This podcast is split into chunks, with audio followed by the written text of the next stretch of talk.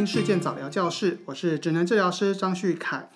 节目开始前，还是要提醒您记得订阅关注我们的节目，还要分享给你的朋友，让更多的人来认识早期疗愈。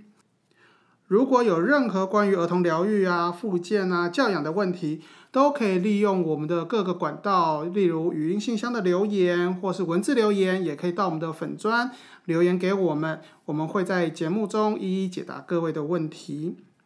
我们今天聊什么呢？呃，有很多这个接受早期疗愈的孩子，常常在第一次接受治疗的时候，呃，可能是对环境陌生，对治疗师也陌生，然后又看到这种白袍衣服，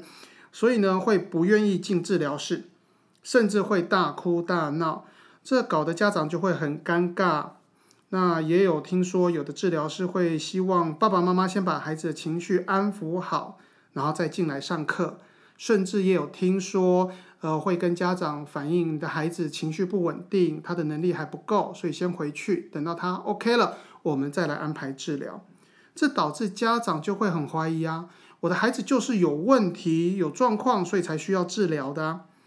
那当然了，我相信各个家长爸爸妈妈也很希望说，治疗师你可不可以告诉我一些怎么来处理孩子这些情绪的困扰，或者怎么让他们愿意第一次就进治疗室？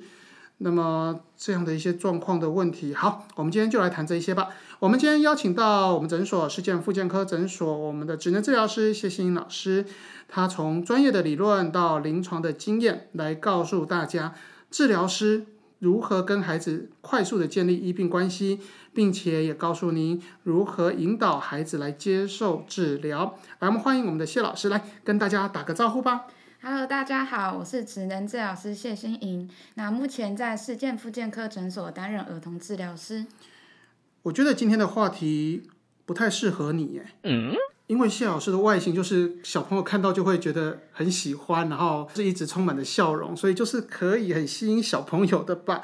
在你的经验当中，孩子你接的孩子哈进来治疗室都是很高兴的吗？还是会不会有那种吵着我不要进去，我不要进去，我不要上课，我不要谢老师这种状况，或者是就乖乖进来了，但是怎么样都不肯配合的状况？啊，当然有一些小孩是就是看到新的环境、新的教室之后，就会觉得哦很新鲜，有很多新的玩具啊这些，所以就很高兴的就到处乱跑，不听指令。那甚至就是看到里面有球室，就直接跳进去，怎么叫都是不愿意出来。那但是有更多的是有些孩子他是待在等候区，就是哭着不想要进教室，然后甚至到教室之后也什么都不愿意做，不愿意去配合。所以基本上好像可以分成两个。一个就是因为治疗室的东西那些玩具啊器材很新鲜，所以小朋友就会很好奇，然后就冲进去玩。这对爸妈来说是轻松的，因为就丢给治疗师，他们就不用管了。那治疗师当然就我们自己伤脑筋了，因为这些孩子可能就是比较活泼好动一些。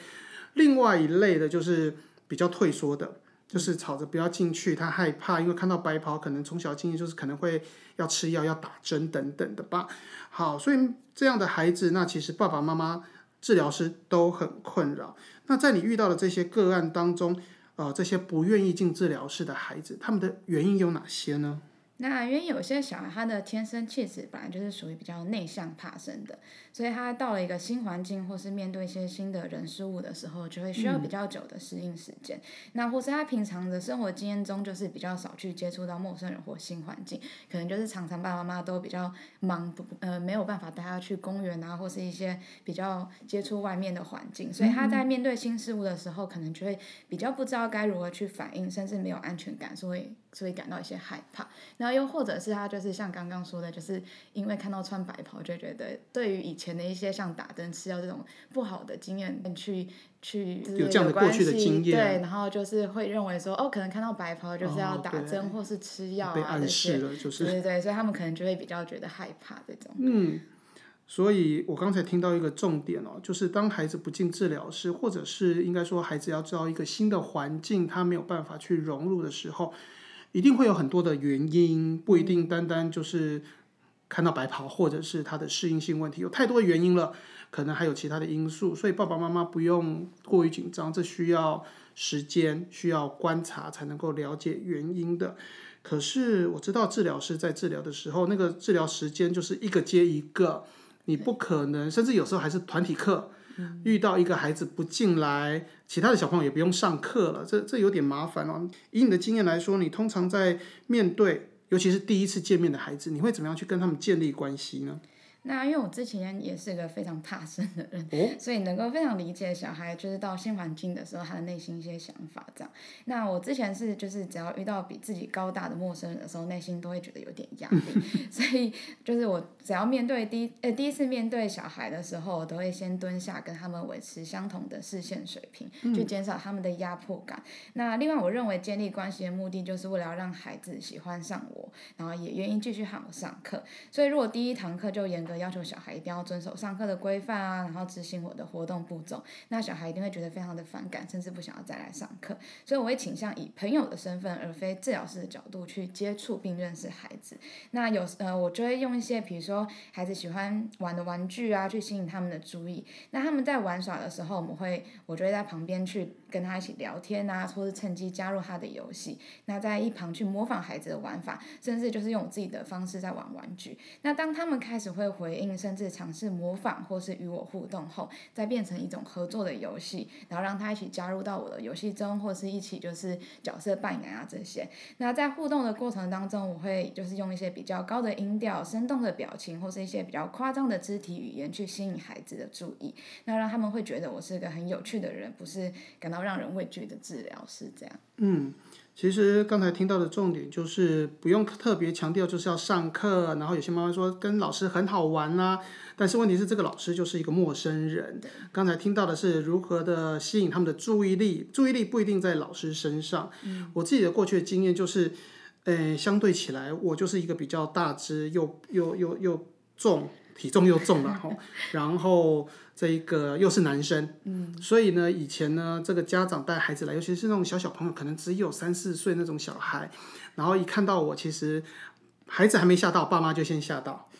然后他们有些爸爸妈妈觉得很好玩哦，他们就是等着看好戏，他们说老师看看你怎么样去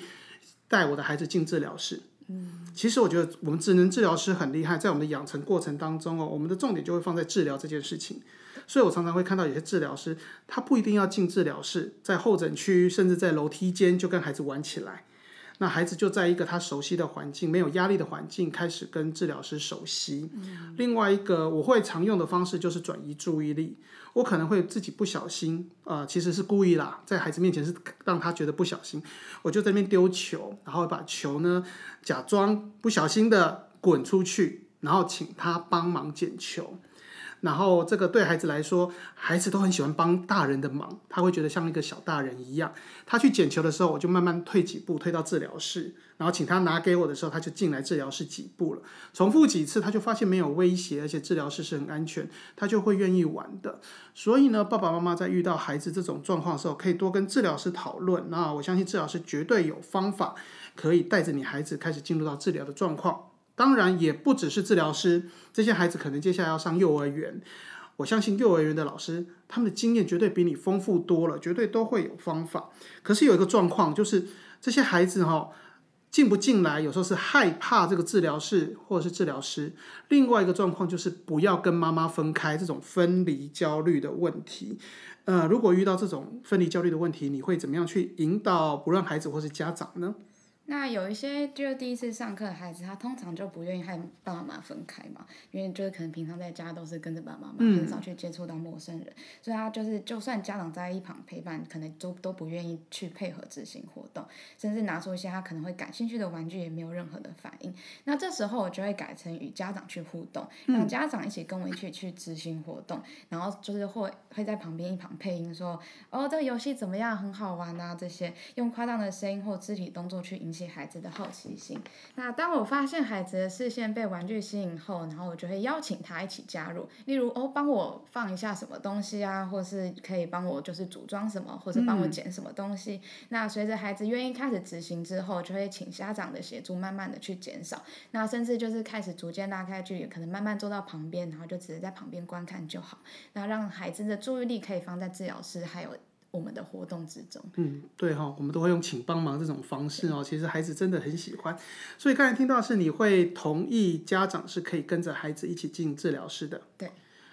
我其实老实说哦，我在我们的诊所，其实我蛮同意，而且我会希望我们的治疗师能够允许家长进来，一起陪着孩子。那这个目的呢，当然有两个哦。在对家长的目的是希望家长学到怎么样去引导孩子，治疗师再怎么带孩子，他可以把这个方法到家里面还可以延续，那这个治疗的效果会更好。第二个呢，其实我在考验我们的治疗师，因为我听到了很多治疗师是。不愿意家长进入治疗室，那理由都是你会干扰治疗。嗯，对。那其实对我来说，那句话的意义就是，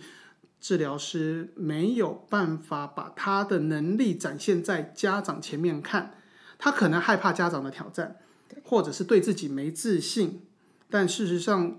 我们的大学、你的实习、你的学业，其实都把我们做很好的训练了。其实，在这边如果治疗师听到，请你不要害怕，因为家长都会给我们很大的支持啊。这些我们都很有经验了。好。那么好，就回来我们的诊所好了。在面对这种第一次要来开始可能要评估了，或者是要开始接受治疗的这些孩子，你有没有什么建议给这些家长，让他们在家里可以先做好一些准备，那来的时候孩子就比较快可以融入环境呢？那在治疗前，家长可以在家跟小孩预告说，等一下可能会遇到的状况，让他对于未知的环境能先有一个心理准备。例如，可以跟他们说，哦，我们等等要一起去找老师玩好玩的游戏，或是可以看到很多家里没有的一些玩具等等。那可以借由引起孩子的好奇心，让他产生想要来上课的一些动机。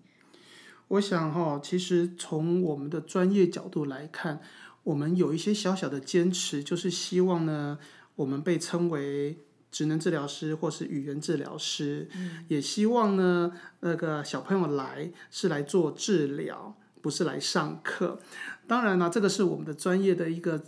不要说是坚持啦，就是我们的期望。可是换在孩子身上呢，其实我也经过一段时间做调整，我觉得。我的目的是孩子就是有来接受治疗的这个目的有达到了。那关于在文字的使用，你是老师、治疗师，你是来上课来是或者是治疗，我觉得无所谓了。嗯，对，所以好，因为我会害怕这个有的听众哈，这个治疗师会来跟我们说，我们应该用治疗，应该用治疗师才可以。好，所以面对孩子的这一些状况啊，在第一次上课的时候，其实家长也不用太过于担心。呃，很多孩子在治疗的时候，我们通常会跟家长说，哦，我们可能要花个一个月的时间，才能让孩子愿意进来。所以一开始呢，这个我们都放宽心，让孩子先事先的这个慢慢的适应环境，甚至会希望他们在上课前能够提早半个小时到一个小时到候诊区。当孩子看到别的小朋友上下课的这个过程很好玩，然后他也想玩的时候，就自然而然就愿意进来了。那么我相信很多的家长都会带孩子哦，你当然不会只有在一个地方接受疗愈，你可能会有很多地方的这个上课，甚至一天就要跑好几场，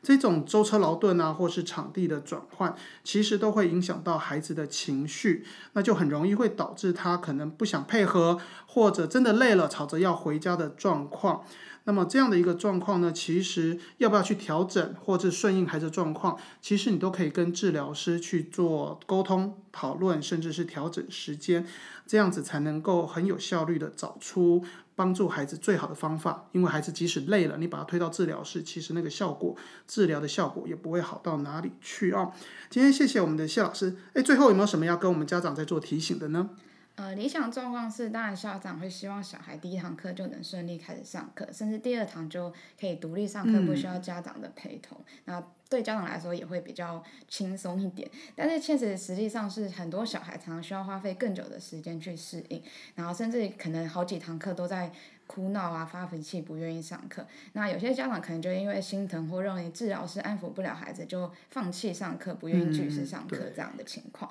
那其实其实这种状况，即使你到换到另一个环环境，还是会一再的发生。毕竟建立关系是需要时间的，所以就是家长和治疗师应该要一起去协助孩子去适应环境，尽早开始治疗才是一个解决之道。那另外也有一些家长是会因为一听到孩子哭闹，就会马上上前安抚。但其实这样反而会让孩子情绪更加不稳，觉得就是用哭闹的方式，就是家长就会出现这样，然后所以养成就是用哭闹的方式去去应对这样。那请呃，邀请家长去相信治疗师的专业跟带领，让孩子可以及早去适应，然后开心的来上课。嗯，今天我们聊的是如何让孩子可以开心的上课。那么，针对这些孩子的情绪困扰的问题哦，我们之后再来邀请我们一些老师来跟我们分享啊。今天真的非常谢谢你来跟我们分享第一次如何让孩子快快乐乐的进入治疗室。好，谢谢各位的收听，提醒您哦，要记得订阅、关注还有分享我们的节目。今天我们就到这边，我们下次再见，拜拜。